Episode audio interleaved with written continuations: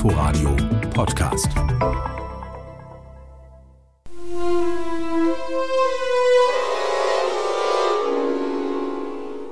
Streicherklänge, in die ganz plötzlich eine Ziehharmonika hineinzuplärren scheint. Mit dieser Überraschung lässt Shilin Wang seine Sinfonie Nummer 5 beginnen. Tatsächlich sind aber nur Streicher auf der Bühne, 22 an der Zahl, die das Akkordeon mit ihren Saiteninstrumenten imitieren.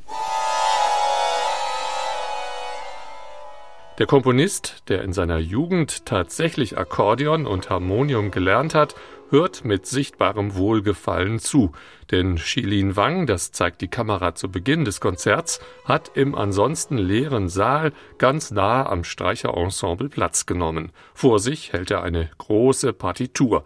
Noten, die der Dirigent Johannes Kalitzke mit konzentrierten Bewegungen vom exzellenten Orchester in Klänge verwandeln lässt und es sind viele Noten, die in flirrenden Clustern und mit mächtigen Akkorden eine dramatische Geschichte erzählen.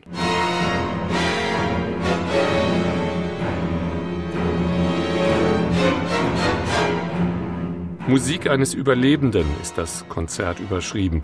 Wang hat in den Straflagern der chinesischen Kulturrevolution durch Schläge und Misshandlungen beinahe sein Gehör eingebüßt. Das Schlimmste, was einem Musiker angetan werden kann.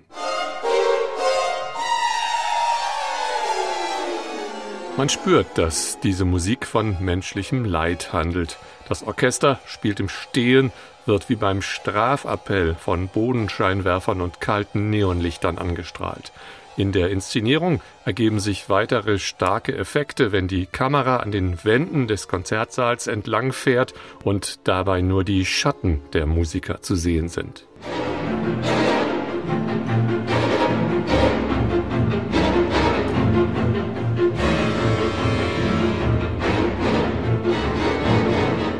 14 Jahre musste Shilin Wang im Lager verbringen, hat sich zum Glück dort nicht unterkriegen lassen.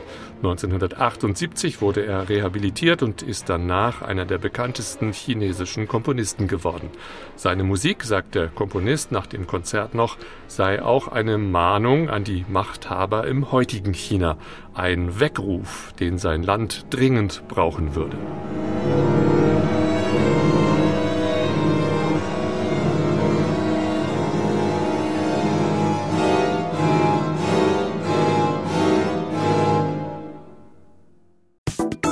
Inforadio Podcast.